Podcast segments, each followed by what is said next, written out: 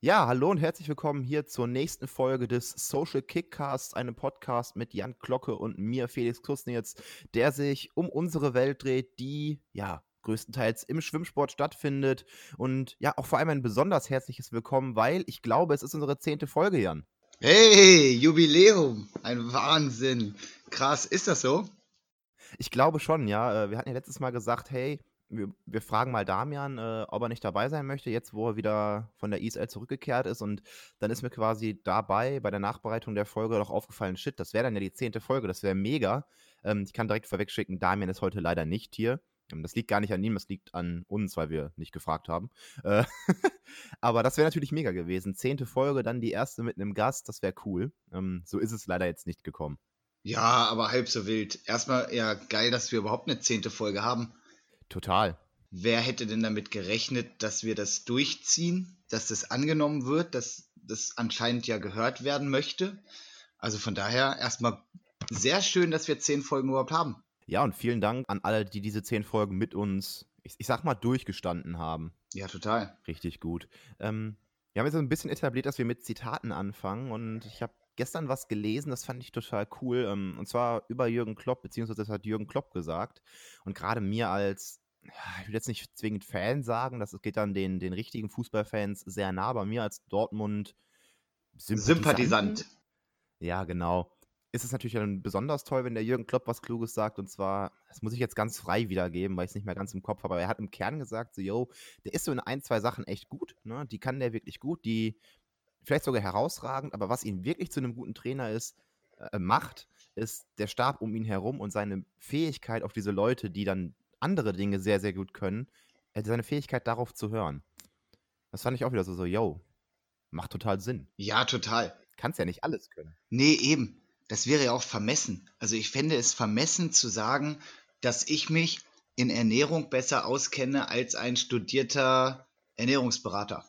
Ich wäre vermessen, wenn ich sagen würde, ich kenne mich besser im Langhanteltraining aus als unser Langhanteltrainer Heiner Fischer zum Beispiel, der seit 40 Jahren im Langhantelbereich unterwegs ist.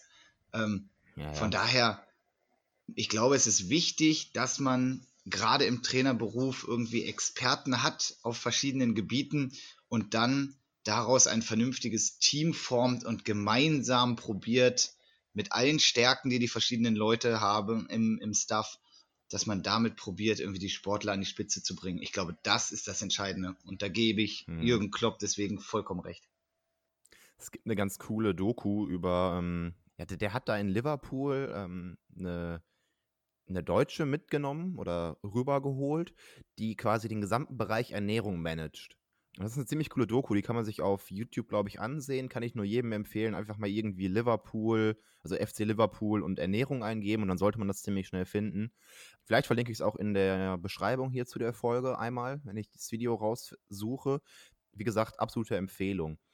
Und was ich auch in dem Zusammenhang cool finde, ist die Untersche man unterscheidet ja. Ähm, das eine ist der Trainer, also Training und Coaching. Da haben wir an der Fakultät, äh, an der Sportfakultät an der RUB auch ähm, einen Schwerpunkt, der Coaching heißt.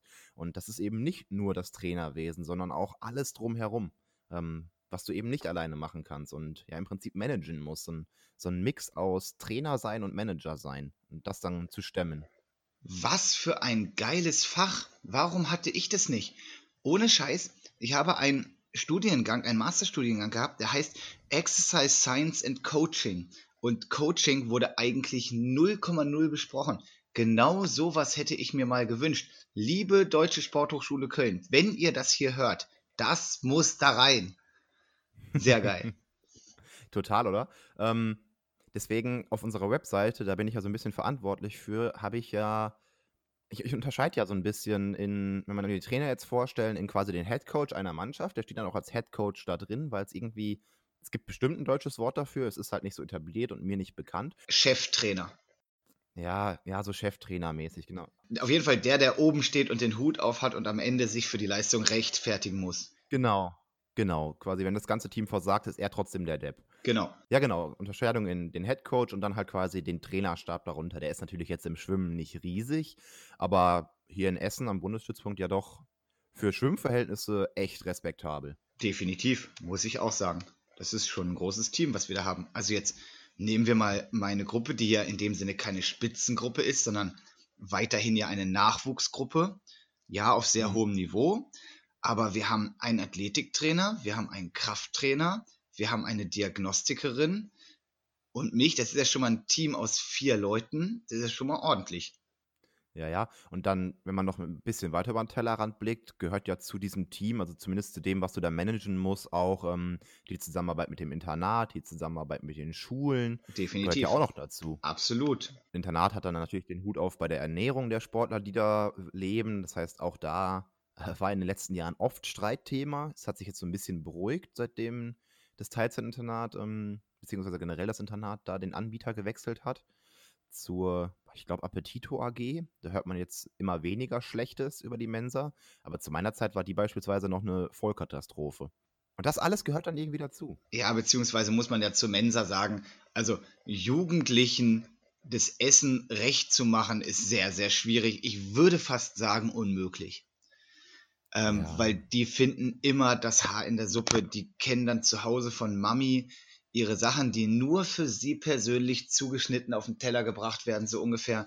Dass aber da Mhm. ja eine große Masse an Teilzeitinternatssportlern oder auch Vollzeitinternatssportlern irgendwie abgedeckt werden muss und gar nicht so gekocht werden kann wie zu Hause bei Mutti, das müssen die halt lernen zu verstehen. Und zumindest ich kann sagen, ich habe ein paar Mal jetzt bei uns oben in der Mensa gegessen und ich, es war jedes Mal gut.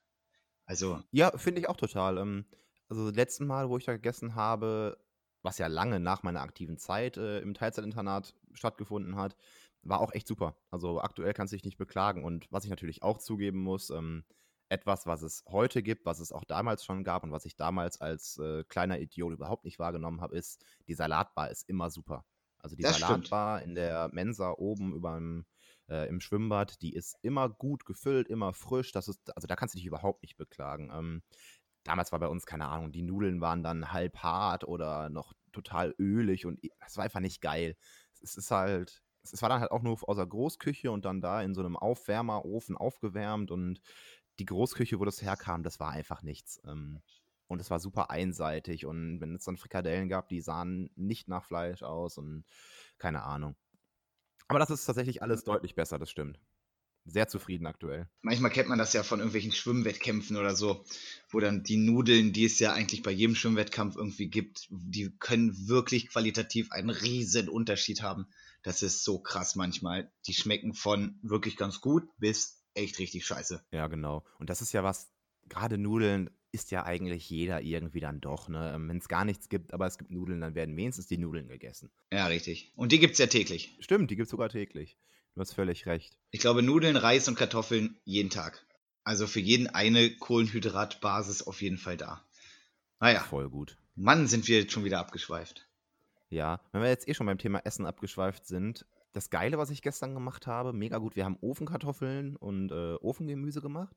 Quasi erst die Kartoffeln mit ein bisschen Öl in Alufolie ab in den Ofen, Ewigkeiten drin gelassen und so für die letzte halbe Stunde noch Gemüse mit aufs Blech geschmissen. Und oh mein Gott, war das geil. Und jetzt der, Kontrast dazu, ich habe mir gestern Schokochips gekauft. Ich hatte so Heißhunger auf Schokochips mit Milch. Quasi, ja, Müsli-Ersatz in einfach nur süß. Ja, ich kenne die. geil. Einfach geil. Ja, schmeckt schon mal ganz gut. Muss man ja sagen. Meine Sünde des Tages. Und wahrscheinlich auch der nächsten Tage, weil es ist ja irgendwie 500 Gramm oder so. Ja, ja, da hast du noch die Kleinpackung. Ja, genau. ja, gut, äh, ans ganz andere Ende der Welt abgeschweift. Ich weiß auch gar nicht, wie wir hier hingekommen sind. Unser Thema heute äh, soll ja eigentlich werden, auf jeden Fall das ISL-Finale, das ja Definitiv. vergangenes Wochenende stattgefunden hat. Wenn wir das hier veröffentlichen, ist es wieder Donnerstag Aufnahmezeitpunkt. Ich hoffe, dass ich das dann Freitagnachmittag fertig geschnitten habe. Jetzt setzt er dich selbst unter Druck.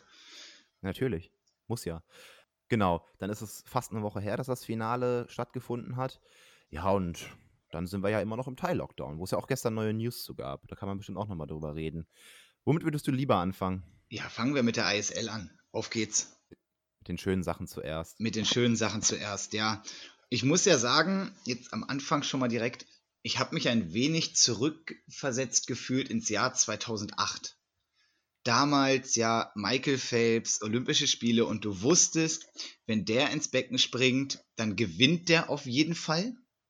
Und der Weltrekord ist sehr wahrscheinlich drin. So, und das war so ein bisschen das, was jetzt am Wochenende mit Caleb Dressel auch war. Das war, er hat ja eine Überform, dieser Junge. Das war einfach kein Mensch mehr. Punkt. Also, das, das haben wir ja schon letztes Mal gesagt, dass das äh, sehr unmenschlich war, was der geliefert hat, aber da hat er halt einfach nochmal sowas von draufgelegt. Ja, es war halt ein Finale. Es war ein Finale und er konnte sich richtig pushen. Der konnte nochmal, jetzt sehen wir mal nur seinen 100-Lagen-Weltrekord. Wie verrückt ist das denn? Der stellt den auf, ist der erste Mensch unter 50 Sekunden und macht das jetzt nochmal sechs Zehntelsekunden schneller. Das ist ja eine Welt. Mhm. Der, der muss sehr gut trainiert haben in der Woche. Also. Ja, oder er hat tatsächlich, war das der erste Wettkampf, wo er wirklich vollkommen sein Training reduziert hat. Also das klassische Natürlich Tapern ne, darauf hingelegt hat. Aber das muss ist ja wirklich unglaublich gewesen. Ja, ja, also natürlich eher das. Ähm, nicht, dass jetzt irgendwer denkt, oh, der hat die Woche wirklich nochmal hart trainiert und war deswegen so schnell. Das wird es nicht gewesen sein, das meinte ich nicht so, aber ich denke, jeder, der hier zuhört, weiß das auch. Ja. Ähm, aber das ist der Wahnsinn, ja. Ja. Also wir saßen da auch völlig fassungslos. Genauso die 50 Kraul. Die 50 Kraul waren. Fast unter 20 Sekunden. Und das ohne den langen Anzug. Hast du mitbekommen, dass er es jetzt probiert? Ja. Sehr gut. Genau. Und der Witz ist, ähm, du fühlst dich ins Jahr 2008 zurückversetzt. Sie nehmen den Anzug aus dem Jahr 2008. Den LZR Supersuit im Prinzip, ähm, der wohl aus dem Jahr 2008 noch stammt. Durfte man ja noch zwei Jahre länger tragen und wurden weiterentwickelt. Aber sie nehmen einen Anzug aus dem Jahr 2008 und ich bin sehr gespannt. Eigentlich muss der unter 20 kommen. Ja, also für alle, die das vielleicht jetzt nicht richtig wissen, worüber wir reden, ähm, Caleb Dressel probiert, ich glaube am 9. Dezember, oder? Ich glaube am 9. In zwei Wochen soll es sein. Probiert er mit einem der alten Hightech-Anzüge, die ja dann verboten wurden aufgrund des Materials, zu wenig Textilanteil und so weiter und so fort, probiert er mit diesem alten Superanzug quasi äh, unter 20 Sekunden auf 50 Meter Kraul zu schwimmen, als erster Mensch überhaupt. Das wird dann natürlich kein offizieller Weltrekord, das wird keine offizielle Zeit, das wird ein Show-Event, aber trotzdem sehr interessant, ob er es schafft, ob es möglich ist, weil ihm fehlen, um drunter zu kommen, ja 17 Hundertstel nur. 17? Ich dachte, der wäre 20-1-2 geschwommen. Dann wären es nur 13. 2016? Okay. Ja, dahingestellt. Es fehlt nicht viel. Nicht viel. Keine zwei Zehntel. Genau, das auf jeden Fall. Ich bin fast ein bisschen traurig, dass sie nur die 50 probieren und nicht die 100, weil auf den 100 äh, hätte der Anzug ja viel mehr Zeit zu wirken im Prinzip. Das ist richtig. Ich weiß nicht, wie ich es anders ausdrücken soll, aber ich finde zu wirken ganz gut ausgedrückt. Genauso 200 Kraul mal auf der Langbahn damit nochmal sehen. Ich meine, der Weltrekord im Anzug steht bis heute. Einer der wenigen, die noch nicht gebrochen sind. Paul Wiedermann, 2009, in Rom. Auch das kann man sich toll auf YouTube ansehen. Auch das habe ich schon mal erzählt demletzt, aber nochmal die Empfehlung, macht einfach Spaß, sich das Ding anzusehen. Ja, total. Von daher, äh, da bin ich wirklich gespannt, aber grundsätzlich das, das Finale von der ISL, ein Wahnsinns-Event wieder. Da waren ja jetzt wirklich nur noch die absoluten Top-Leute. Drei Deutsche dabei. Ne? Also Mhm. mit Jakob Heidmann für LA Current, mit Mhm. Christian Diener bei den London Raws und unserem Essener Urgewächs quasi Marius Kusch ebenfalls bei den London Raws, die da kräftig mitgewirkt haben. Ja, total. Ähm, generell auch mal reingeguckt, wie viel die verdient haben. Hast du dir das angesehen? Ja, Wie viel hat sich, hat sich gelohnt. schade.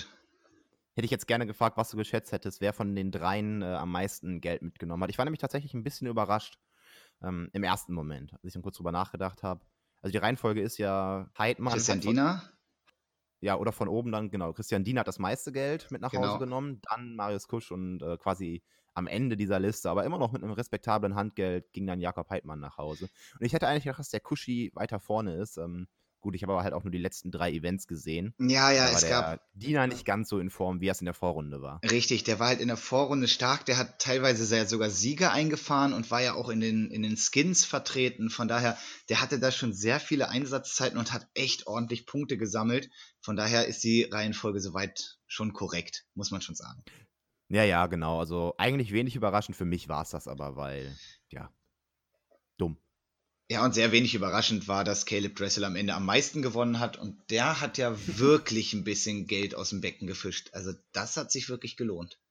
Oh, hast du die Zahl im Kopf? Ich meine, es sind um die 300.000 gewesen. Ja, 350.000, irgendwie sowas oder sogar hohe. Also Ja, ja. Das, das ist auf jeden Fall schon richtig Geld im Schwimmsport, da muss man schon sagen. Ja, und generell auch im richtigen Leben. Klar, es ist immer noch ein Wochen, es ist immer noch ein Wochengehalt von einem Fußballer in England, aber trotzdem, davon kannst du jetzt schon was, was kaufen. Ja, auf jeden Fall. Davon kannst du auch im Zweifel noch ein paar Jahre Leben finanzieren, in denen du dann wirklich nur schwimmen und trainieren kannst. Ja, und da kommen ja dann auch noch Werbeverträge, die jetzt im Anschluss kommen. Dann dieses Show-Event von ihm, da wird er ja wahrscheinlich auch die ein oder andere Mark für kriegen. Von daher. Ja. Ach, wirklich schön zu sehen, dass sowas doch geht. Dass es wirklich doch Profisportler im Schwimmen geben kann. Und, Und schön, dass die ISL da so einen großen Anteil dran hat. und alle haben am Ende gesagt, zumindest jetzt äh, Damian und Kati waren ja jetzt wieder beim Training. Das heißt, ich konnte mich persönlich mit denen unterhalten. Und beide haben gesagt, genauso wie ja auch Caleb Dressel dann übrigens im abschließenden Interview, dass das eine wahnsinnig coole Zeit war, dass da einfach wahnsinnig viel Spaß vorhanden war bei dieser ganzen Aktion. Und klar, die Wettkämpfe standen irgendwie im Mittelpunkt und die Leistung war wichtig, aber dieses Kennenlernen von Sportlern aus der ganzen Welt, die da zusammen in so einer Bubble leben und einfach gemeinsam trainieren, gemeinsam Wettkämpfe schwimmen, gegeneinander fighten, aber trotzdem immer ein freundschaftliches Verhältnis besteht und gar nicht diese krasse Konkurrenzsituation zwischen den Teams überhaupt da ist. Ne? Also das hat Kati dann gesagt, ja, wir standen äh, bei uns in der Box, standen wir und haben angefeuert, aber wenn wir dann jemanden kannten aus einem anderen Team, dann haben wir den auch angefeuert. Es gab halt gar nicht diese krasse Konkurrenz. Voll cool. Richtig stark. Generell freue ich mich da sehr auf die nächsten FINA-Wettkämpfe international. Ähm, ich glaube, es wird ein ganz anderes Gefühl im Vorstartbereich für die Sportler, klar. Aber du hast dann da ja auch oft im Vorstartbereich Kameras mit dabei, sodass man das vielleicht auch vorm Fernseher hier und da dann mal bewundern und sich freuen darf, wie gut die Stimmung, wie freundschaftlich vielleicht die Stimmung im Vorstart ist. Weil es hat es ja wirklich so nie gegeben, dass die Top-Sportler aller Nationen gemischt dann in einzelnen Teams gegeneinander antreten. Das könnte Nee. cool werden. Das könnte wirklich cool werden. Da sind sicherlich viele Freundschaften auch entstanden und ja, ist cool. Wie geil wäre das denn, wenn sich das System ähm, so etabliert, dass das nicht nur auf dieser großen internationalen Bühne stattfindet, sondern dass es ja auch eine innerdeutsche Liga quasi geben könnte. Ähm, und wenn man wirklich nur die vier Teams macht, oder von mir aus auch drei Teams, ähm, NRW, Norddeutschland, Süddeutschland oder so, so wie du halt die Meisterschaften hast, die Norddeutschen, die Süddeutschen und die NRW-Meisterschaften. Wenn sich das alleine schon etablieren könnte und man sich dann da an drei, vier festen Terminen im Jahr trifft und dann gegeneinander schwimmt, das, das wäre so geil. Ich träume von solchen Dual-Try-Meets. Das wäre oh, das wär so schön. Ich glaube ja, dass das die Zukunft ist. Ich glaube ja, dass uns jetzt diese Pandemiesituation, über die wir gleich vielleicht auch nochmal reden können, aber dass wir durch diese Situation nicht mehr so auf diese Massenveranstaltungen in Berlin und wo auch immer drängen, wo dann 7000 Starts an drei Tagen irgendwie reingedrückt werden. Wir müssen morgens um sieben beim Einschwimmen sein und der letzte Lauf geht abends um halb neun, neun ins Wasser und letztendlich schwimmen alle 100 Kraul so ungefähr. Ähm, Ja. dass man das Das Ganze wird es noch lange geben. Für die breite Masse wird es sowas noch lange, lange geben. Aber in der Spitze des deutschen Schwimmsports hoffe ich, dass, es die, dass sich die Entwicklung dann davon wegbewegt. Ja, ich bin mir nicht mal sicher, ob es das noch so viel geben wird, wenn sich ein anderes System etabliert und zeigt, dass es funktioniert. Dann frage ich mich, na klar, diese großen Veranstaltungen, die Vereine und Veranstalter wollen damit natürlich eine große Summe Geld generieren. Das ist ja klar. Genau. Deswegen gibt es die ja überhaupt. Aber möglicherweise kann man ja auch Startgelder erhöhen oder sonst was. Also ich bin mir auch noch nicht sicher, aber ich glaube, auch in Deutschland wird das die Zukunft sein, dass die Wettkämpfe kompakter sind, dass man mehr so Duels macht gegen zwei, drei, vier andere Vereine, Standorte ähm, und dann da gegeneinander raced und Punkte vergibt und einfach dieses Gewinnen mehr in den Vordergrund rutscht und nicht mehr nur alleine die Zeit. Mhm. Ja, und das Team viel mehr in den Und das Vordergrund Team. rutscht. Richtig. Also ich glaube, wenn es so eine Entwicklung gibt, dann fängt die aber in der Spitze an und nicht ganz unten. Ähm, ist, also das, das System lebt ja auch davon, dass das attraktive, kurze Wettkämpfe sind, dass man darüber Sponsoren generiert. Das passiert natürlich als allererstes in der Spitze. Ja, natürlich. Und eben nicht mit äh, den Leuten, die Stadtmeisterschaften einmal im Jahr schwimmen und sonst gerne im Breitensport trainieren und die es ja auch zuhauf gibt und die ja auch die Basis unseres aktuellen Systems sind, also wichtige Leute, aber mit denen wird das nicht passieren. Richtig. Das denke ich auch, aber die werden auch nicht nach Berlin fahren. Wahrscheinlich nicht, nein. Ja, aber das fände ich richtig cool. Generell zu ISL, zum Finale dann jetzt aber noch. Ähm, hast du noch irgendeine Leistung, die du besonders hervorheben möchtest? Neben Caleb Dressel natürlich. Ja, ich fand die, die 100 Brust auch wirklich spannend zwischen Adam Peaty und hier dem Shimanovic, äh, wo man ja sagt, Peaty am Ende auch Weltrekord geschwommen und mit einem Anschlag, wo ich jedem meiner Sportler wirklich einen Einlauf für geben würde. Der war nämlich richtig schlecht. Von daher mit so einem Anschlag Weltrekord zu schwimmen, das zeigt schon die Qualität von Adam Peaty, aber auch Shimanovic, der daneben geschwommen ist, auch der ist ja, glaube ich, Weltrekord geschwommen oder zumindest ganz genau drauf. Der war ja auch sauschnell. Und ganz ja, ehrlich. Und beide auch wieder echt schneller als dann nur eine Woche zuvor. Ja. Also ja, ja es, es, spricht viel dafür, dass die, die es sich leisten konnten, die mit dem Finalplatz gerechnet haben, auch von vornherein so trainiert haben. Ja. Dass eben die, die absolute Erholung erst an diesem Tag erreicht ist. Ja, und das ist ja auch, das können ja auch die Amerikaner so. Jetzt nehmen wir nochmal Lily King, die wirklich am also zum Finalwochenende ja auch wieder fit war und ihre Bestleistung gebracht hat und ja alles gewonnen hat. Hat ja vorher immer mal wieder auch ein Rennen verloren, Kelsey Walk oder wie, glaube ich, heißt sie. So immer mal wieder hat die ein Rennen verloren, aber an dem Wochenende, wo das Finale war, hat die alles ganz klar gewonnen. 50, 100, 200 und die Skins.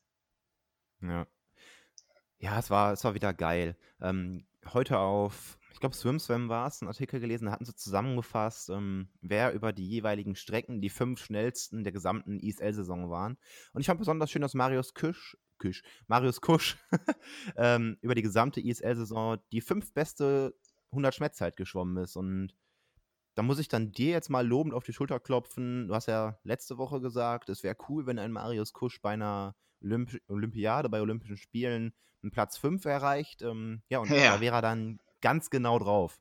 Ja. Fünf schnellste Zeit der gesamten ISL-Saison, 100 Schmett von Marius Kusch und auch dazu einen ja, herzlichen Glückwunsch. Ja, herzlichen Glückwunsch, auf jeden Fall. Sowas sieht man einfach gerne. Ja, definitiv.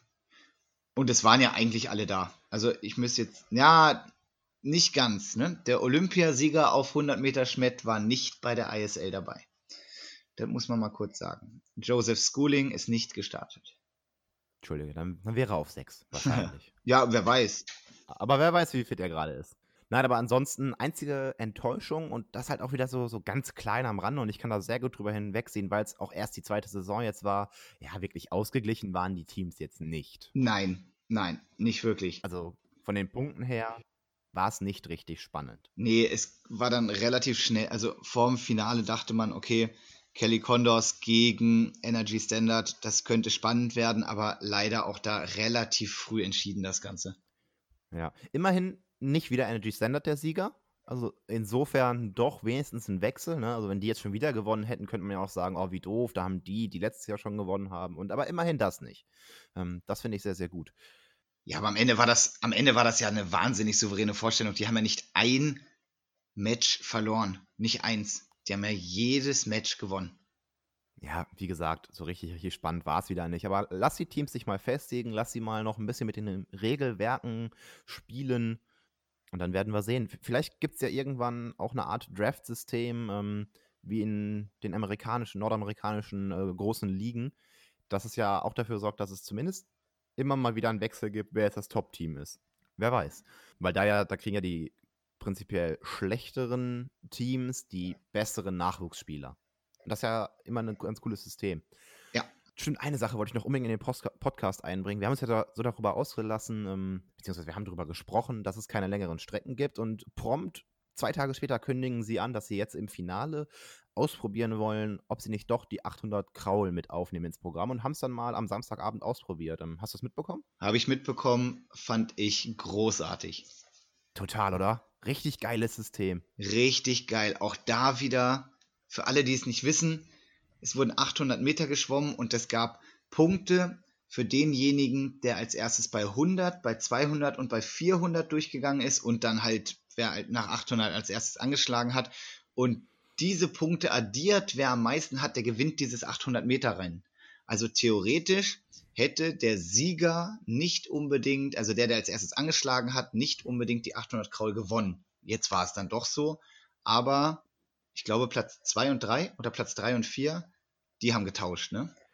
ich, ich weiß es nicht mehr ganz genau. Ich weiß nur, dass äh, Felix Auberg, der Österreicher von meinem Jahrgang 1996 mit meinem wunderschönen Vornamen Felix, äh, deswegen konnte ich es mir jetzt gut merken, dass der, ich glaube, die 100 und 200 gewonnen hat und mit einer relativ schlechten Endplatzierung echt viele Punkte noch mit rausgeholt hat. Und das fand ich cool. Der hat halt vorne Punkte geholt und ist dann natürlich eingegangen, keine Frage, hat sich aber auch nicht gehen lassen, also Wettkampftyp auf jeden Fall ein geiles System, hat mich sehr gefreut. Hat auch Spaß gemacht zu gucken einfach dann, diese ersten 400 Meter, die ja sonst in so einem Rennen eher vor sich hin plätschern, weil ja erst hinten raus es wirklich spannend wird. Und so waren die ersten 400 auch direkt richtig interessant. Ja, es gibt dem Ganzen so eine völlig neue taktische Relevanz. Weil wenn du weißt, dass du vorne schon Punkte kriegst, so wie Felix das ja gemacht hat, ähm, und dann auf 200 war der, glaube ich, auch noch vorne, also der hat, oder doch meine ja, 100, 200 vorne, und dann ist er am Ende ich meine, der ist, hat als viertes angeschlagen und ist dann Dritter geworden. Mhm. Irgendwie so, aber vom Prinzip her voll cool. Eine völlig neue Herangehensweise, so ein Rennen zu schwimmen. Ja, absolut. Ich fand's richtig, richtig geil. Das hat mir Freude gemacht. Ich glaube, von, von, mir aus können sie das sehr, sehr gerne mit ins Programm übernehmen. Es muss natürlich noch irgendwie in die zwei Stunden passen. Aber vielleicht schwimmt es ja tatsächlich immer außerhalb und dann kommt halt in diesen zwei Stunden nur noch ein Einspieler davon ist dann für die Sportler, die es schwimmen, natürlich nicht das gleiche, wie jetzt im Live-TV zu sein. Ähm, aber sie sind trotzdem Teil der ganzen Nummer. Sie bringen Punkte rein. Es macht Spaß zu gucken. Warum nicht? Ja, also ich war auch Fan davon. Wirklich cool. Ja. Damit wäre für mich aber auch dann jetzt das Thema ISL äh, ausgelutscht abgehakt. Wir haben dann für diese Saison sehr viel drüber geredet. Hat mir sehr viel Freude gemacht. Ich freue mich auch sehr auf die nächste Saison, wenn dann wir natürlich immer noch Podcasts machen und wieder einige Folgen auf die neue ISL-Saison abspielen. Aber für mich wäre das Thema dann jetzt hier bis zur nächsten Saison oder zumindest bis zu den nächsten News durch. Ja, für mich auch. Genau. Ja, war natürlich jetzt auch ein bisschen dem geschuldet, dass einfach nichts anderes passiert ist in der Schwimmwelt. Es waren ja gar keine anderen Wettkämpfe, über die man hätte reden können und so weiter. Deswegen finde ich es gut, dass wir das auch in aller Breite hier auch besprochen haben. Ähm, aber jetzt sehe ich es wie du. Machen wir einen Cut und sind sehr gespannt, welche Teams sich im neuen Jahr aufstellen, wer kommt neu dazu, wer geht raus, wo schwimmen am Ende die Schwimmer. Ich bin gespannt. Gibt es vielleicht ein deutsches Team nächstes Jahr, das ja die letzten beiden Saisons zumindest bemüht war zu entstehen? Wer weiß. Ich fände es eigentlich ganz schön. Ich glaube nicht dran. Ich weiß nicht. Es, es wäre mir dann sehr leicht, ein Team zu haben, für das ich sein kann. Als ja. kleiner ja dann doch im Schwimmen musst du ja dann, du musst ja für dein Land sein, genauso wie in der Champions League auch dann ausnahmsweise mal für den FC Bayern München sein muss, dem er ja sonst nichts gönnt. Richtig, so sehe ich das auch. Da bin ich ganz deiner Meinung. sehr schön, sehr schön. Nein, ich fand's gut. So, und jetzt ein ganz harter Cut. Und ich habe völlig vergessen, was ich noch zwischenschieben wollte, aber dann kommen wir halt direkt zum nächsten Thema des Tages. Äh, gestern Abend dann nach langem, langem Warten und langen, langen Verhandlungen ähm, im Bundeskanzleramt, meine ich, haben sie ja zusammengesessen. Ja, den Lockdown Light, den wir jetzt schon seit ein paar Wochen ertragen dürfen, den wird es auch weitergeben. Heißt, im, ja, es ist sogar leicht verschärft geben, heißt, Kontaktbeschränkungen bleiben auf, bleiben bestehen, heißt, ja, Sport eigentlich in der großen breiten Masse, also alle Freizeitveranstaltungen, wo der Sport dann auch zugehört, in der Regel bleiben auch untersagt. Und das, ja, ein, ein irgendwie ernüchterndes, aber ja für mich jetzt nicht wirklich überraschendes Ergebnis dieser angekündigten Neubesprechungen zum Ende des Novembers hin. Ja, für mich auch nicht. Also irgendwie, man kommt ja dann im Vorfeld, kriegt man ja die Nachrichten immer mit und es kommt ja schon einiges zum Vorschein, bevor sie dann zusammensitzen. Von daher war es ja fast zu erwarten, dass es so kommt dass jetzt erstmal, was den Sportbereich geht, oder grundsätzlich keine Lockerungen kommen, sondern alles irgendwie erstmal beim Alten bleibt, beziehungsweise nochmal an ein und zwei Stellen ein bisschen verschärft wird. Es ist sehr, sehr schade weiterhin für die, die nicht trainieren können. Ähm, wir müssen weiter kreative Lösungen für die suchen. trotzdem bin ich erstmal auch froh, dass ja höchstwahrscheinlich, muss man ja auch sagen, höchstwahrscheinlich erstmal alle, die jetzt gerade trainieren können, weiter trainieren können. Aber auch da ist heute die Sitzung im Land NRW und morgen erfahren wir dann in der Corona-Schutzverordnung, wie es aussieht und was die Stadt uns genehmigt und was nicht. Von daher, mhm. so 100% optimistisch bin ich da noch nicht, aber es sieht ganz gut aus. Echt, ich bin tatsächlich ein bisschen pessimistisch, weil ähm, also erstmal hatte ich mir natürlich Hoffnung gemacht, okay, jetzt November kannst du halt nicht in die Halle, musst du halt gucken, was du irgendwie zu Hause machen kannst. Ähm, Im Bereich Medien SG, da hat man natürlich das große Glück mit der ISL, dass dann da eine Julian Wessler viele tolle Berichte geschrieben hat, ähm, dass da viel passiert ist. Jetzt ist die leider vorbei und ich hatte gehofft, dass ich im Dezember wieder in die Halle kann und dem ist jetzt, da gehe ich fest von aus, dass ich das nicht darf. Also dass für mich sich nichts ändern wird. Ich könnte mir aber vorstellen, dass es auch noch schlechter wird für die, die jetzt in die Halle durften, weil ähm, sie ja quasi zu dieser Hotspot-These, quasi ab einem Inzidenzwert von über 50, ähm, davon sprechen, okay, die behalten wir auf jeden Fall bei, diesen Wert. Wir nennen aber ja noch diese, keine Ahnung, die haben es, glaube ich, Hot-Hotspots oder Super-Hotspots oder halt extreme Hotspots erstellen, wo dann der Inzidenzwert über 200 liegt. Und wenn ich mich mal in Essen und den Nachbarstädten umsehe, dann ist diese Marke fast überall erreicht. Ah, Essen 100, 163 heute. Oh, ist es weniger geworden? Das ist ja großartig. Ja, ja, 163 heute. Und das auch schon seit ein paar Tagen relativ stabil. Okay, dann haben wir vielleicht doch Glück. Ja, diese 200 haben, glaube ich, in unserer Umgebung, hat es nur Duisburg. Alle anderen sind drunter, sind ähnlich wie wir, so im Bereich 150 bis 170. Ja, und Trotzdem, Armin Laschet hat jetzt gestern schon gesagt, dass wenn es Lockerungen gibt, dass die wohl als erstes im Jugendsport und in der Kultur äh, losgehen sollen. Und das ist was, was mich ja. zumindest mal relativ positiv stimmt.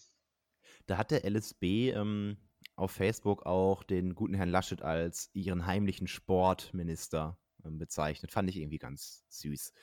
Der letzten Wert, den ich für Essen im Kopf hatte, war 180. Ähm, deswegen war ich da nicht ganz so optimistisch. Und gerade wenn ganz NRW so düster aussieht, kann natürlich auch sein, dass für NRW generell die Maßnahmen härter werden, als sie für den Bund bestimmt waren.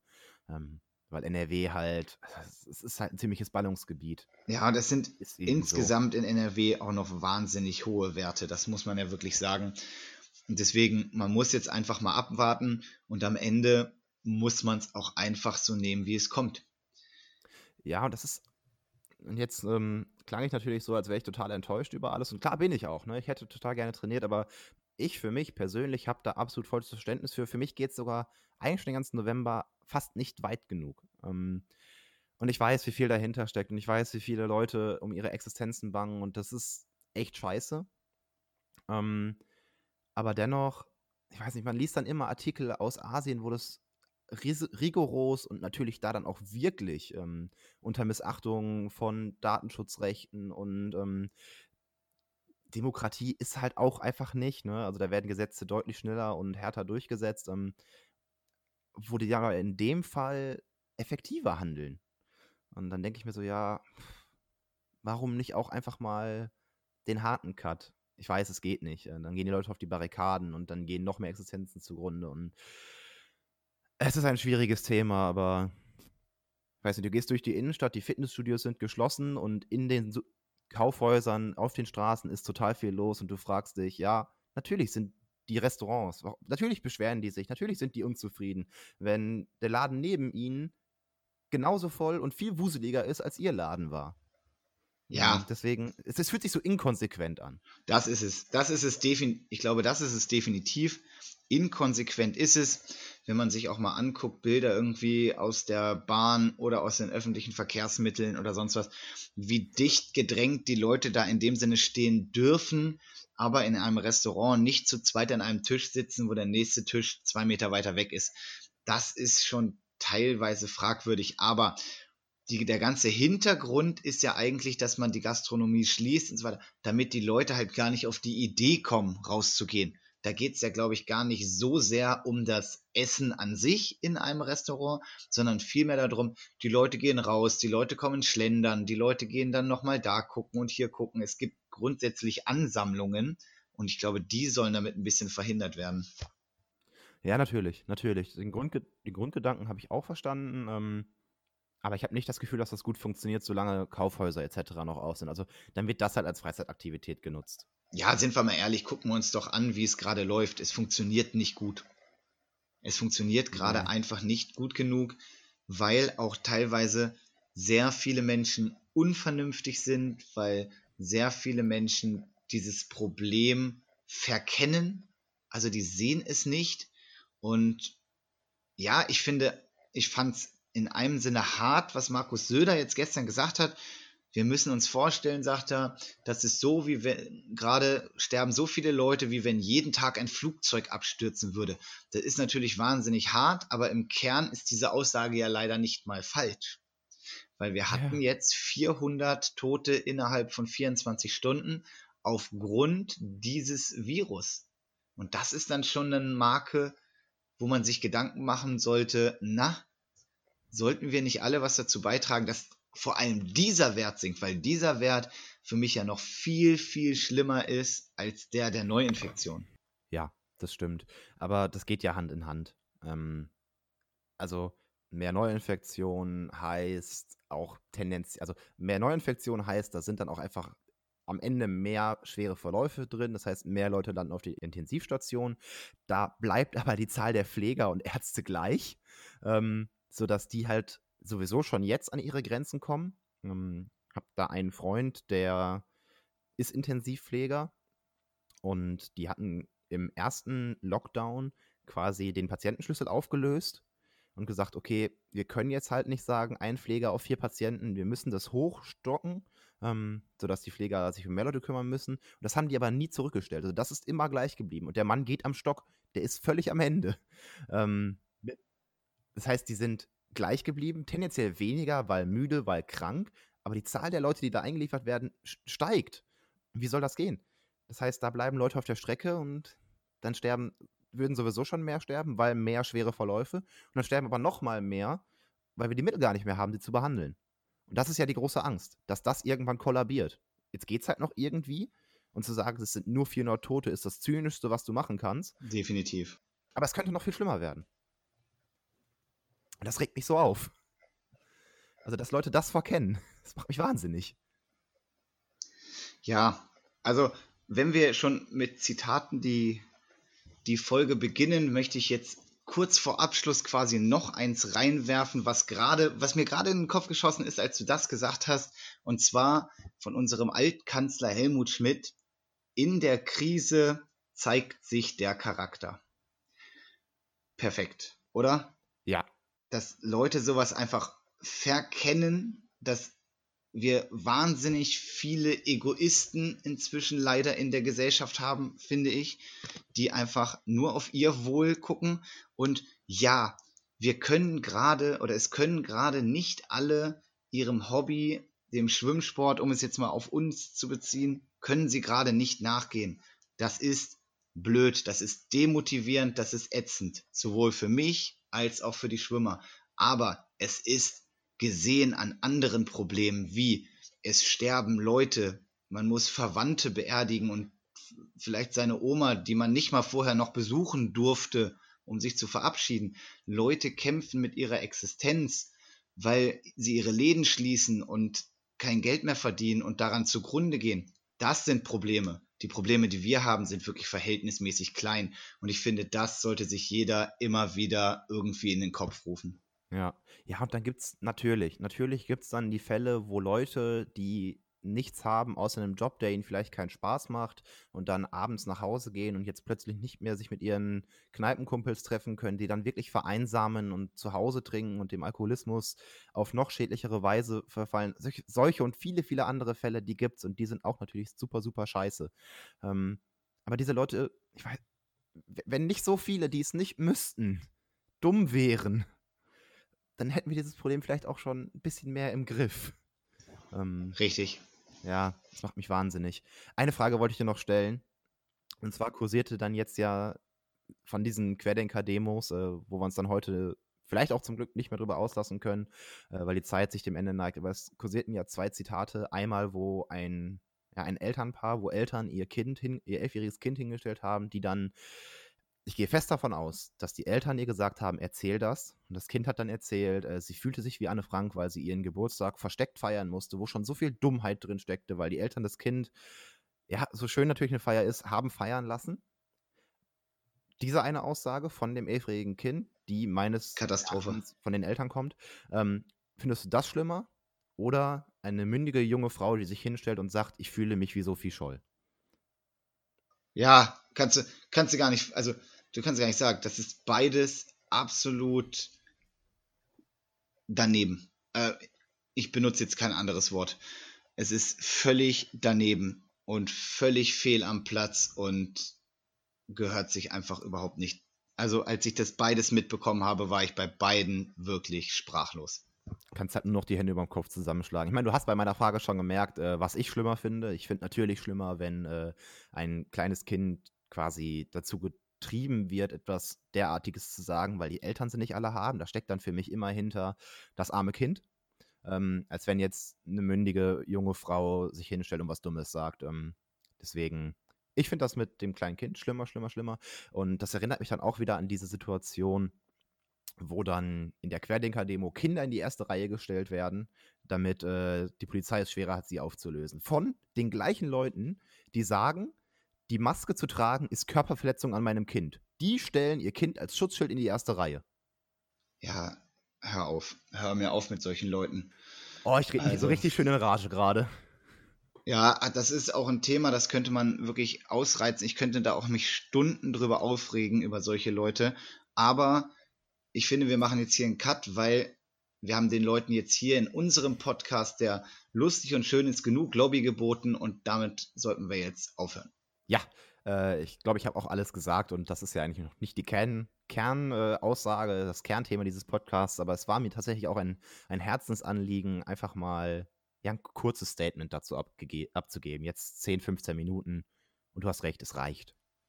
Total. Fand ich auch gut. Ähm, ich glaube, man sollte sich auch positionieren und gerade sollte man sich von solchen Leuten abgrenzen und ich glaube, das haben wir hier ziemlich deutlich getan.